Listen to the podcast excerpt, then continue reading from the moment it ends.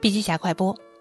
昨天，哈佛商业评论的年会上，凭借蓝海战略步入了世界管理大师之列的 W 钱金提到，中国现在面临的挑战是又想价格低，又想差异化，又想要非常高质量的产品。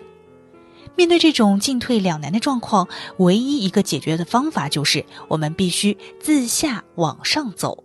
必须创建新的市场，开发出低成本、差异化的产品，否则无法抓住国内消费者的眼球。供大于需这个现象不会改变了。